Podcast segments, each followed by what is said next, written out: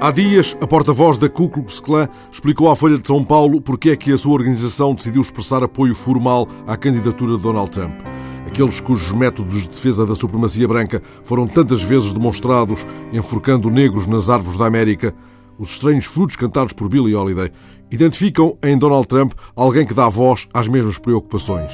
A porta-voz da Ku Klux Klan tem, aliás, uma frase desconcertante. O tremendo apoio obtido por Trump mostra que não somos extremistas.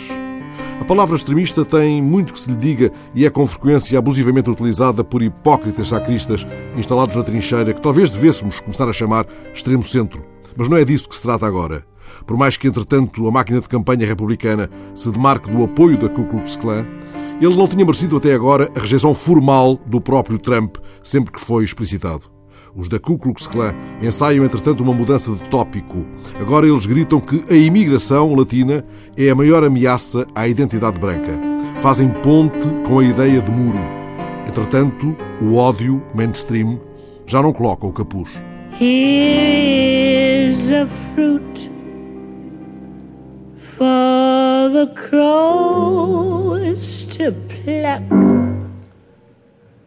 for the together, for the wind to suck, for the sun to rot, for the tree to drop.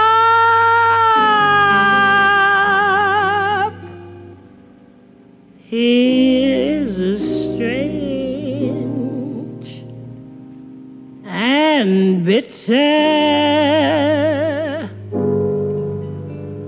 cry.